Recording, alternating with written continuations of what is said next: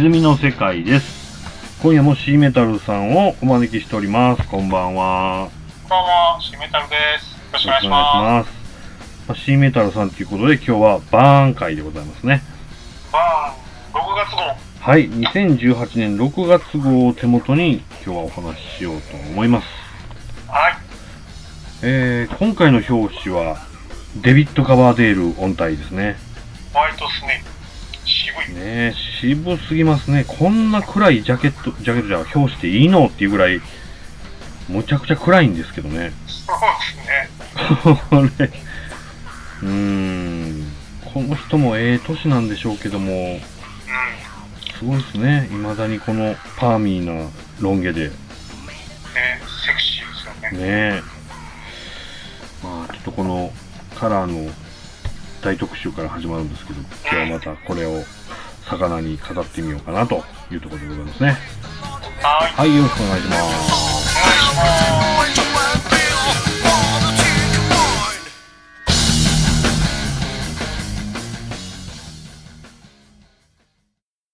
はい。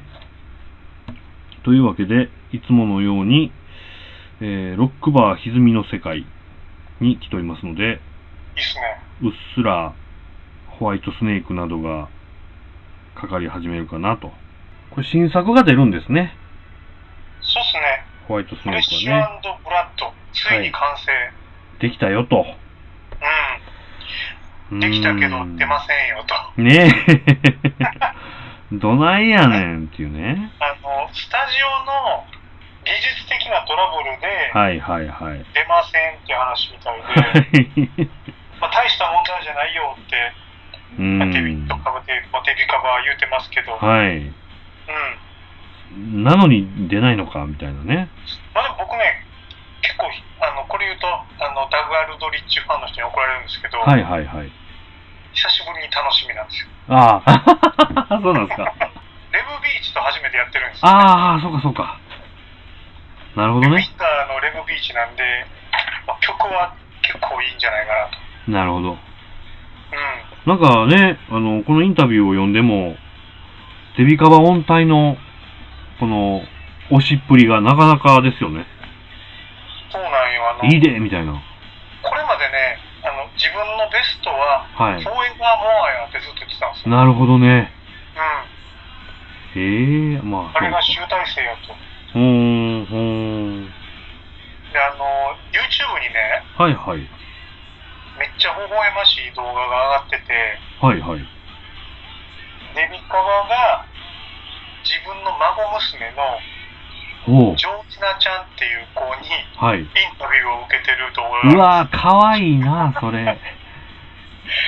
それはずるいな。普通にね、もうめっちゃ優しいおじいちゃんなんですうよ。わー。言ってみたら、おじいちゃんこれはこうですか？みたいなことを言うんでしょうかね。じいちゃん、お父さんとお母さんどんな人だったの？とか言って、はえー素晴らしい人だったよとか言って。でデビカバはあのアートスクール出身なんですよ。あ。ああ、はいはいはい。お父さんからはドローイングの才能と、はい。お母さんはからはこの声をもらったんだよっつって。うわ。ええ話しとるな。で、好きな映画は何？とか、はいはいはい。ゴッドファーザーだよ。ははお前は何だい？とか言って、はナルニア国あ。ああ、はいはい。映画が好きとか。すげえで、そのな。中で、どのアルバムが一番好きなの？って言われた時に、おお。フォーエバーモアだよって。すごいこと、そんな中でよう言いますね。さらりとあれは。自分のそのハードロックもブルーズも全部入ってると。ああ、なるほど。うん。なるほどね。まあまあ本気に答えとるわけですね。本気に答えてる。ね。で、その動画の最後に、はい。なんか、これでインタビュー終わりですって言いながら、ちょっと待ってとか言って、ウクレレをペって出して、ほうほ二人で一緒になんか童謡を歌うんですう。うよ。わそんなおじいずるいなこんなおじいかっこよすぎるでしょ。ちょっとかっこよすぎますね。66歳。あ、でも若い。うん。66か。で、ままあ今回7年ぶりの新作っていうことで、はいはい。つーちゃんホワイトスネークはどんな感じですか？僕は正味の話、サーペンスアルバス以降は、うん。抑えで勝ったりはしますけど、まあ2週ぐらい聞いて。え、スリップオブザタえー、っとね、最近のも買いましたよ。あのね、サーペンスアルバスの後でスティーブ・バイと一緒にやってたんですよ。はいはいはいはい。うん。それも持ってると思います。あ、それは買買ってないと思います。うんうん。サーペンスアルバスまでしか買ってなくて、まあ、やっぱスライド・イット・インとかはい。いいですよね。そうっすね。つーちゃん学生時代、あの、カマンド・ゲット・イットやってましたよね。なんかそんなんやってましたね。あれ、羨ましかった、混ざりたかった、あれ。あれは気持ちよかったですけどね。うん。そうそうそう。で、まあ最近のも思い出したように買ったりもしたんですけど、うん。ザ・パープルアルバムとかですかね。うん。うん。まあやっぱりそんなに期間かな、みたいでもあの中でパープルアルバムの前後に、な。はい。リッチー・ブラックマンとはいはい。二人で一緒にやろうみたいな話出てたみたいですうね。わで、自分がレインボーの曲歌うから、ー。はいはい。リッチーがホワイトスネークを弾いてくれと。ほう。で、リッチーはなんか、お、おうみたいな。そういう感じか。な。なるほどね。まあなあ、この辺の人らは、しあの、この言いこ言い方も変ですけど、亡くなる前に、いろんなことをやっといてほしいですけどね。うん。まあね。クロスオーバーっぽいこととか。うん。で、今回あの、さっきも言ってましたけど、はい。表紙から中のページから照明がめっちゃ暗いじゃないですか。暗いっすよね。グラサンもかけてるでしょ。うんで、デビカバってあの、整形を繰り返してたんで、あ結構ね、崩れてるんですけど、あ。あやっぱりこれそういう感じか。まあそうかなと思いましたけど、そうなんですね、やっぱりね。うん、で、本人はそれもカミングアウトしてるんですよね。へえ、へえ。なるほで、どリッチーが、レインボーのオーディションうん。を、まあ、デビカバが受けに来た時に、はいはい。お前は声は最高やと。うん。でも、ルックスが全然あらんと。あで、もう、まずその、髪の毛なんとかせえと。あ。はいはいはい。あと、ヒゲも剃ってこいと。で、デビカってもともと写真やったんですよ。あそれを整形してこいと。あ。なるほどね。そしたらお前はスターになれるって言って、ほうほう。その時から整形をしたんですけど、ただまあ。それと引き換えに富と名声をね、なるほどね。まあ、勝負としては勝ったなと。うーん。英断でしたね。うん。今もかっこいいですもんね。かっこいいっすよね。言うても。めちゃかっこいいと思う。全然ロックスターですよね。うん。スタイルも変わらんしね。うーん。このね、体型というか雰囲気維持してんのは、ちょっと驚異的ですよね。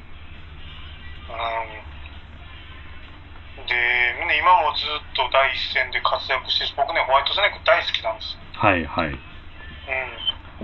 もうそれはね、過去何度となく、はい。そうなんですよおっしゃってこられた件ですよね。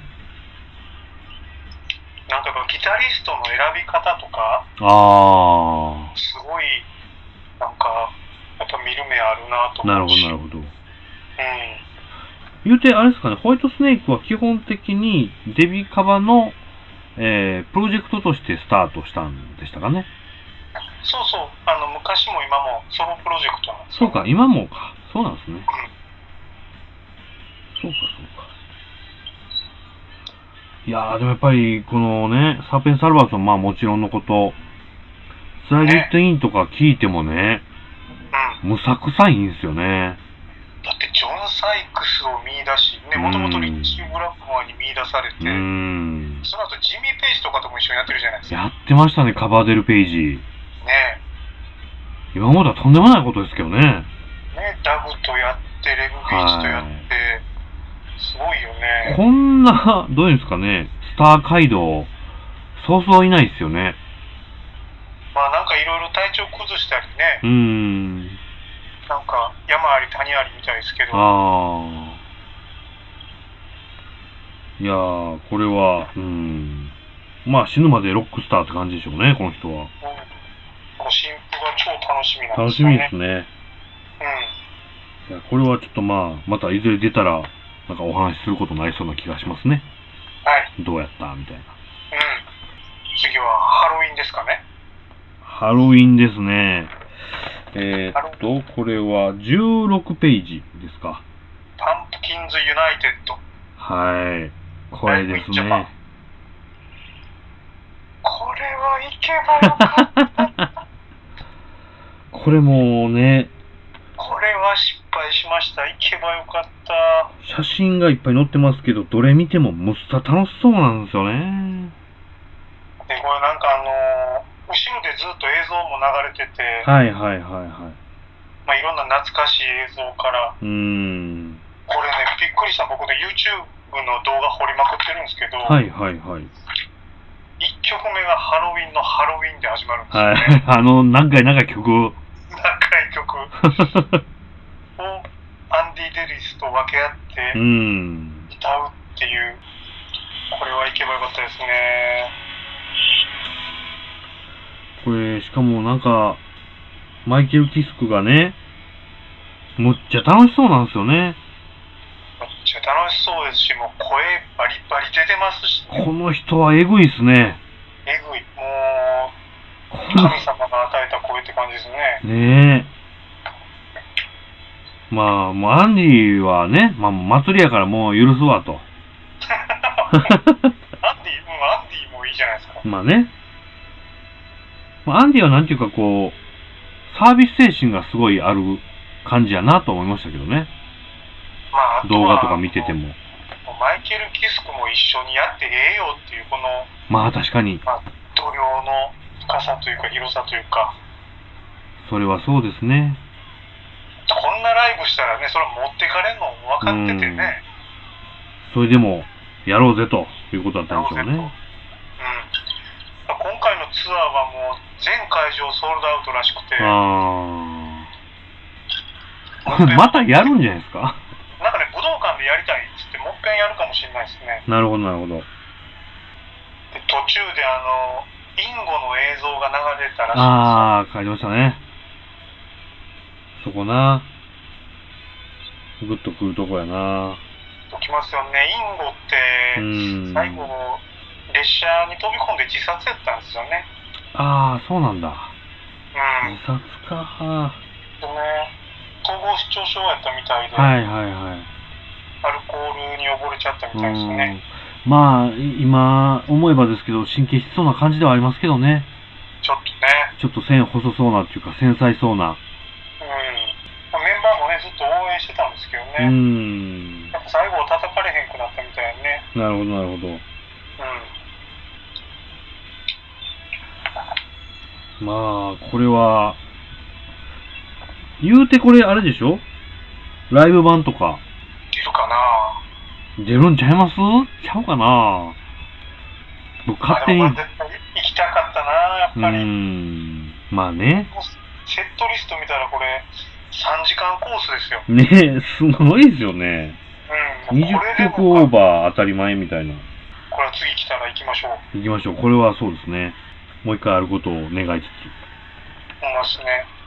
つ。で、続きまして、うん。これが僕は今回初めて知りました感の、そうですね。僕もちょっと勉強不足で申し訳ない。あの、初めてお目にかかります。はい、24ページですね。その24ページを見る前に、いきなり裏表紙が、ね裏表紙ね、バーの表紙をもじったというか、パロったというか、文字、うん文字ったというか、これはよくわかってる広告ですよね。そう、目を引いたね、これは。ね。でもこれ一面広告やから結構力入ってますよね。そうですね。あの、うん本気で売るん、売りに行ってるんでしょうね。うん。ルックスもね。むさかっこいいじゃないですかね。うん。こんな人、まだいましたかと。なんか仮面ライダー出てきそうですよいやー、本当に。えっ、と、のぞ、望む若いズ・デスティーニャ。うん。で、これね、僕ちょっとその、裏表紙のこの広告があったんで、はいはい。そんなことやるってことは分かってるなと思って、うん。結構あの、上から目線で動画見たんですよ。はい、わかりますとも。僕もです。で、しかも1曲目のリードトラックが、はい。メタルソウル、そうでしょ？やってまいよったって思いましたよね。思った。で、聞いてみたら、はい。めちゃええな。めっちゃええんですよね。あの、なんやろう。ね、そういうつもりの目線から入ってんのに、うん。あごめんごめんってなりましたね。そう。でもちろんそのボーカルはもう今もう売れに売れてるロニー・ロメロなんで、まあ、そこも当然大きいですね。ロニー・ロメロ力なんですけど、曲良かったし、はい。で、しかもあの、マルコ・メンドーサとトミー・アルドリッチと、そうですよ。リズム隊ね。ね、えぐいとこ持ってきましたぞ、みたいな。うん。で、なんかこの、インタビュー読んだらね、うん。ブルーマーダーや言うとるんですよね。そう。もう分かってるやん。ねもうそれ読めば読むほどね、ごめんってなりましたね。でしかもなんかこの、ね、拙い英語で。やり取りしつつ、うんうん。ね、自分でブッキングもかけつつ、はい。まあ、はもう半分マネージ、セルフマネージメントみたいな。ね偉い。え。で、だからこう、この見た目とかから、ちょっと誤解されがちなことがあるかもしれないですけど、努力家だよ。この人はちょっとね、応援したい気持ちになりました。この人は応援したいわ。ねえ。何より楽曲がいいし、で楽曲がいいし、なんかこう、ね、日本と海外ってもうん。う壁ないでしょうけど、はい。世界で売れようっていう気がね、そうですね。で、そうなってくれりゃね、ベビーメタルの次に、今度はプレイヤーとしてこうドンと言ってくれたりなんかすると、痛快やなとは思うんですけどうん。もね。ターもうまいしなうまいっすよね、この人。僕は全然知らなかったんですけど、有名な人やったんですかね。なんかアルバム今まで出してたみたいですけどね。ね、なんか一応ソロは3枚目なんやったかなうん。で、前の2枚は、ボーカリスト固定とかじゃなかったみたいですね。みたいですね。いや、この、ツアーするの難しそうですけど、はいはい。でもなんかまあ、うんロニー・ロメロもできたら一緒にやりたいよねみたいな言ってるみたいですね。ねえ、うん。ロニー・ロメロはほんまええ仕事しますね。もうなんか自分のバンドのローズ・オブ・ブラックがちょっとね、そこがね、なんでそこで100点の取っとかへんねんっていう感じですよね。やっぱ曲なんかなうーん、まあまあそういうことになっちゃいますよね。で、ロニー・ロメロにしてみたら、うん。この、まあ、自分のバンドのローズ・オブ・ブラックもそうだし、はい。あと、まあ、レインボーの再結成もそうなんうですけど、ん。メタルを歌うとすごい映えるんですけど、はいはい。デスティナって結構ポップなんだよね、サビが。。うんポップなロニーもいいな。ねうん。あのーそっちを見せてくれたって意味でも、このデスティニアが、ね、いいっすね。いい感じですね。うん。いやー、本当に不勉強でしたって感じで、びっくりしましたけども。アップルミュージックでも全部聴けますんで。そうですね。うん。もうこれも Apple Music あってよかったと思いました。ちょっと突っ込んでいこうかなと思ってはいます。。とってもいいですね。えー、モノクロのページに移る感じですけども、うん。まあ、さらりとっていうところでしょうか、34ページ。はいはい。えー、ACDC のメンバーだった、まあ、マルコム・ヤングが亡くなって、うん。老いにあたるうん。スティービー・ヤングという人が加入したと。この特集マニアックやね。ねえ。このあの TV ヤングで何ページやんのって。いや、ほんまですよね。他の雑誌でそこまで絶対やんないでしょ、こんなん。ね4ページ、もうぎっちりですよね。だから、まあ、アンガスのバックを務めるのうは、ん。ファミはいはい。リーだと。なるほどね。もうマルコム商店ですと。うん。マルコム屋ですわ、みたいな感じですよねマルコム屋ですと。いやー、これは、なんか、いいっすね。で、このあの、81年のスターファイターズ、はいはいはい。YouTube で聞いたんですけど、はい。結構 ACDC っぽいんですよね。えー、そうなんや。うん。これもなー、すごいなー、なんか。まあなんかその、37ページの写真も結構似てますもんね、マルコム。あー、まあまあ、そうっすね。うん。いやー、すごいなー。こんな人おってんなーって感じですけどね。ACDC これからね、どうするのかなってありますよね。ん。アクセルももう一回はできへんやろうし、はいはいはい。アクセルのあの、ライブシーンとかって YouTube とかで見張ったりしました？見た見た。結構ハマってましたよね。ハマってた。ね。うん。ええ感じやんって思いましたね。まあね、ただまあずっとはできひんやろうな。まあこれはちょっと今後 ACDC は動き気になるなってところですかね。そうっすね。はい。それで、パラリパラリといきますと、ワスプですかね。ワスプ42ページ、ワスプ。42ページワスプ。僕が全く1ミリも触れてこずに、ここまで来たバンドですね。前言ったと思うんですけど、あの、ワスプとウォレンと分かってないぐらいの。ワスプ、触ってないですか？触らなかったんですよね。これも避けた意識もなく、スーちゃんが聞き始めた時はもうワスプはいなかったかもしれないね。いなかったような気がします。うん。でしかも、どっちかっていうと、ちょっとギャグっぽい扱いをされがちあな。ああの、ブラッキー・ローレスっていう、まあ、はいはい。で、まあ、一番売れてた時はあのベースボーカルやったんですよね。はいはいはいはい。うん。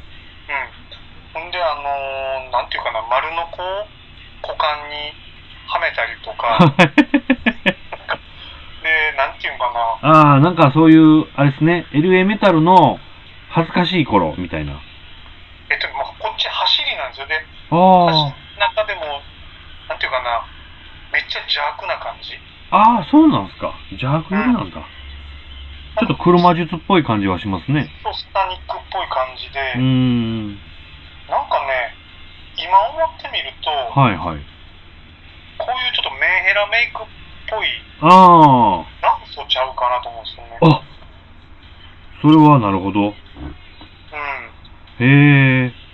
で、なんかまあステージもなんか血をドバーって出したりとうか、ーん。あ、割とそういう過激な。火花散らしたりとか、はいはいはい。へえ。結構凝ってたんですよ。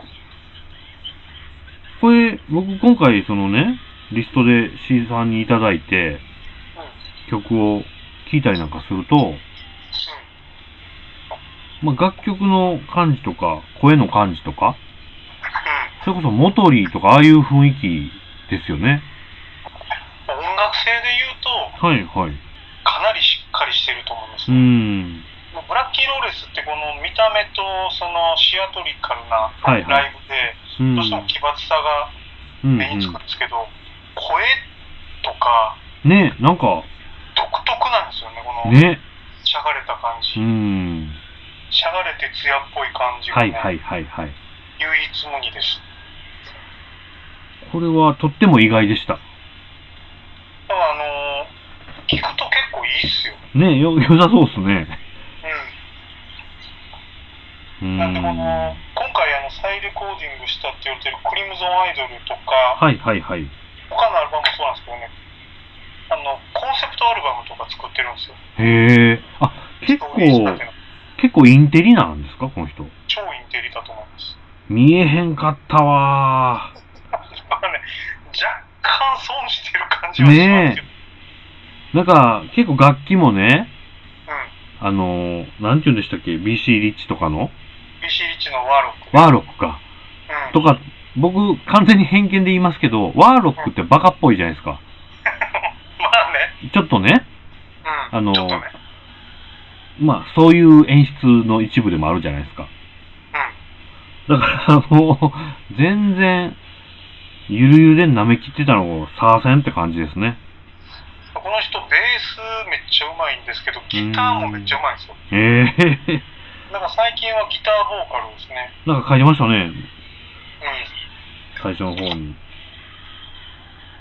そうなんや。まあ、ワスプはね、結構過小評価されがちな、か。わいそうなバンドですけど、それなりに一時代ではう売れたというか、人気あった人たちではあるんですか？ああ。めちゃ売れた。へえ。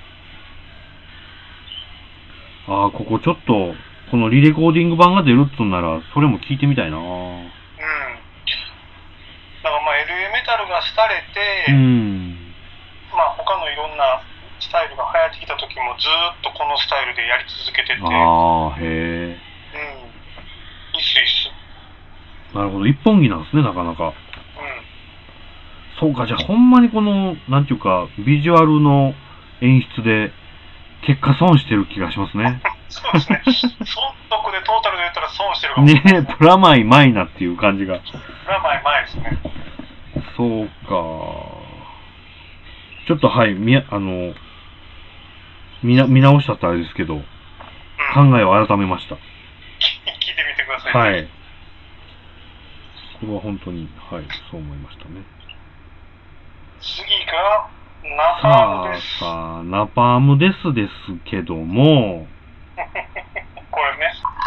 これ前、あの、ディスクレビューでちらっと触れたやつですよね。そうですね、あの、コンピレーションとか、あの、まあ、他のバンドとのスプリットシングルなんかで、あの、発表してた曲を、ごそっとまとめた2枚組のアルバムが出たんですね。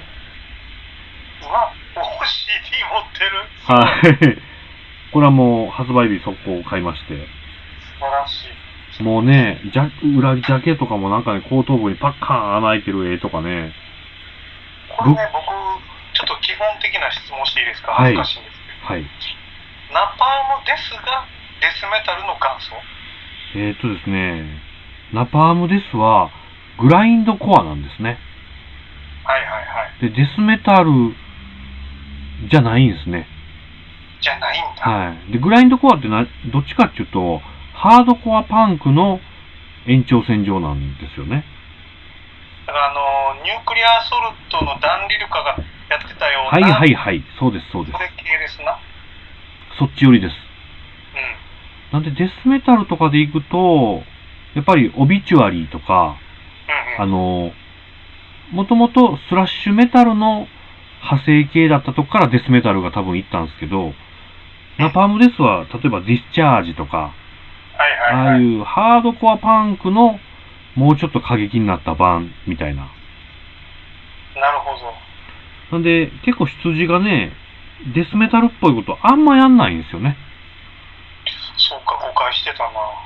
だからリフとかあんまメタルっぽくないんですよ。パンクっぽいんですよね。だから、コード弾きでザザーザザザーザザザーザとか延々やってるとかね。ああ、なるほど。まあ、曲が短くて有名なって感じかな。そうですね。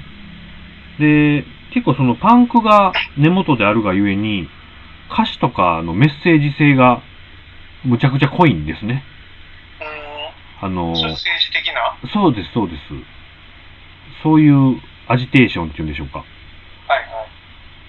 だからあのね、よく有名な曲とかで1秒ないみたいなのとかあるじゃないですか。うん。あれもう歌詞カード見たら10秒ぐらい歌詞書いてるんですよね。一瞬で言ったってことになってるんですけど。なるほど。割とそういうメッセージ色がもともと強いグループですね。もうそれってなんかやっぱり一発屋になりがちやけど、いまだにいるってすごいね。えぐいですね。うん。まあ、オリジナルメンバーはもう一人もいないんですけどね。一人もいないの？はい。結成当初のメンバーはもう一人もいなくて、あ、そうなんだ。2枚目ぐらいの時に加入したベーシストのシェーンっていう、シェーン・エンバリーっていう、チリゲの大柄がいるんですけど、う んこの人ぐらいですね。なるほど。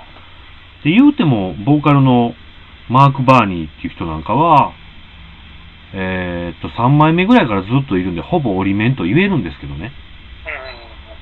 最初あのね、例のカテドラルとかやってるリードリアンが声やってたんでそう、でしたね。そうなんです、そうなんです。まあ、マーク・バーニーになってからも全然売れたんですけどね。なるほど。はい。で、まあ、このレア音源を集めたのを出したぞっていうんでインタビューしてるんですけど、うん。いや、これちょっと僕的には、日本では無理かなと思ってるのは、スレイヤーの最終ツアーが発表されて、うんうんうん。北米公演のサポートアクトがナパームデスなんですよね。なるほど。やかましいことやるわけですわ。これでもさ、はい。まあ、グラインドコアパンクとはいえさ、はい。そんだけ歴史あんやったらう、ん。表紙にすればいいのにね。ね。いや、ほんまですよ。常にモノクロでしょ。確かに、モノクロでしか僕見たことないですね。ナパームです。もう毎度モノクロなんだよね。いや、ほんまですわ。で、まあ、結構バーンで扱うのも、うん。微妙っちゃ微妙なんですよね。そのさっき言いましたパンク寄りだったりするんで、ああ、なるほど。さすがにナパームデスの影響を受けたデスメタルバンドが多すぎて、こう、扱わないわけにもいかんのでしょうけど、うんうんううん。パンクの人からしてもナパームですは多分パンクとは思われてないよね。まあそうでしょうね。どっちかとメタル寄りという印象かもしれないですね。なるほど。はい。いやんでこれ結構インタビュー読むとね、うん。胸熱やなと思うのが、ボイボドと仲いいとかね、はいはいはいはい。メルビンズと仲いいとかね、メルビンズ懐かしい。懐かしいですよね。うん。でこの辺の人だと、いわゆるスプリット版とか出してたっていうのが、僕全然知らなかったんですけど、うんうんうん。結構、こういう関係ありますやん、みたいなんでね。そうね。ね。いずれも男ばかりのファンですね。そうですね。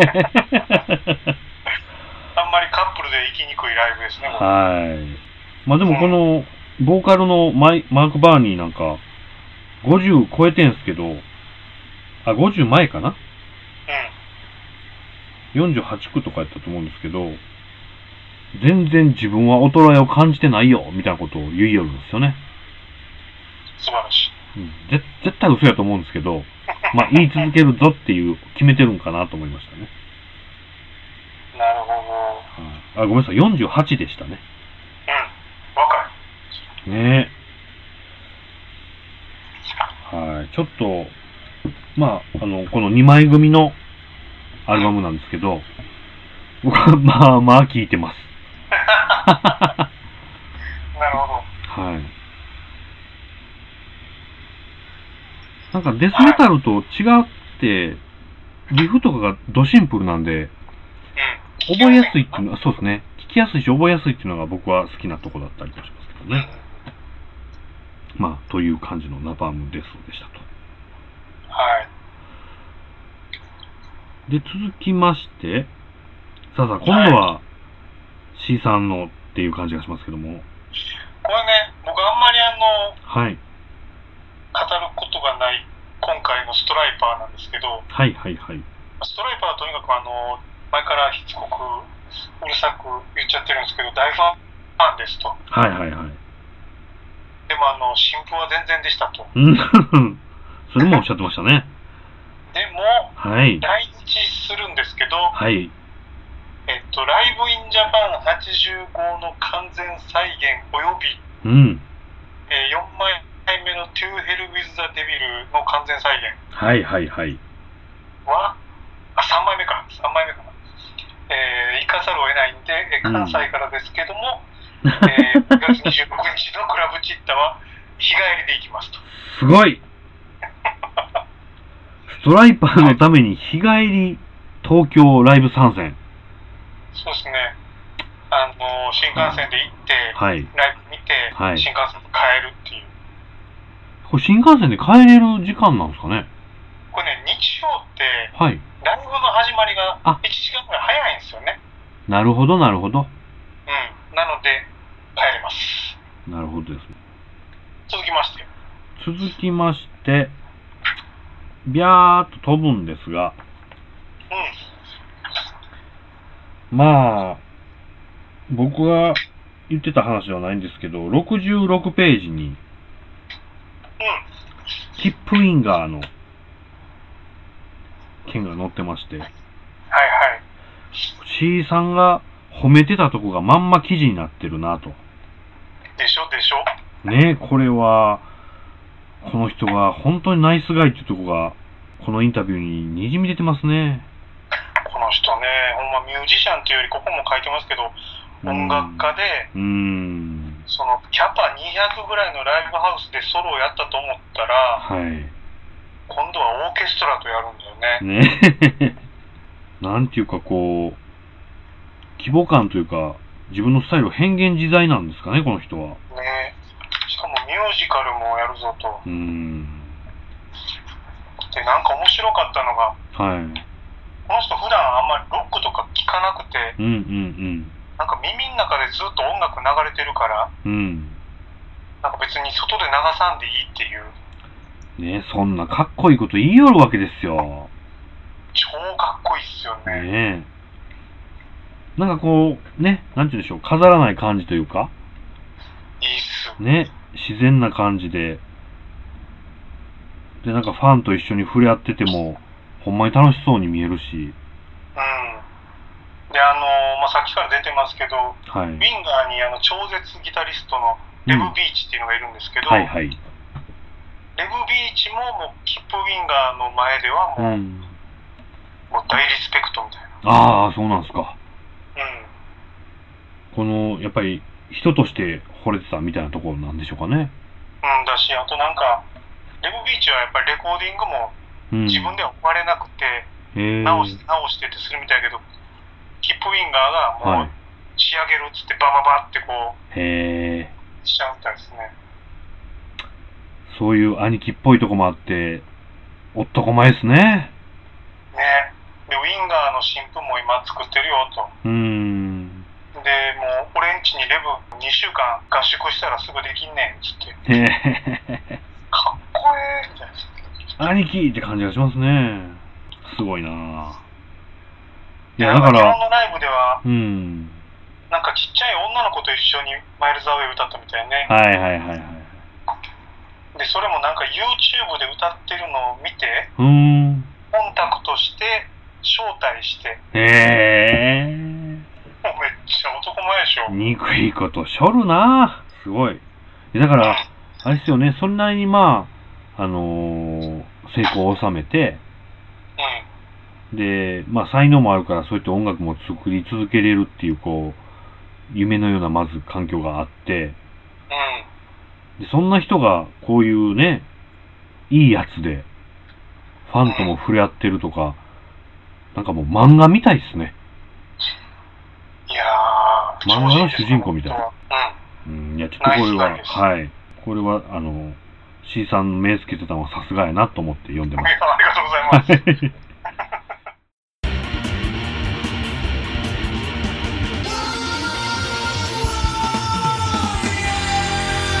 基準の世界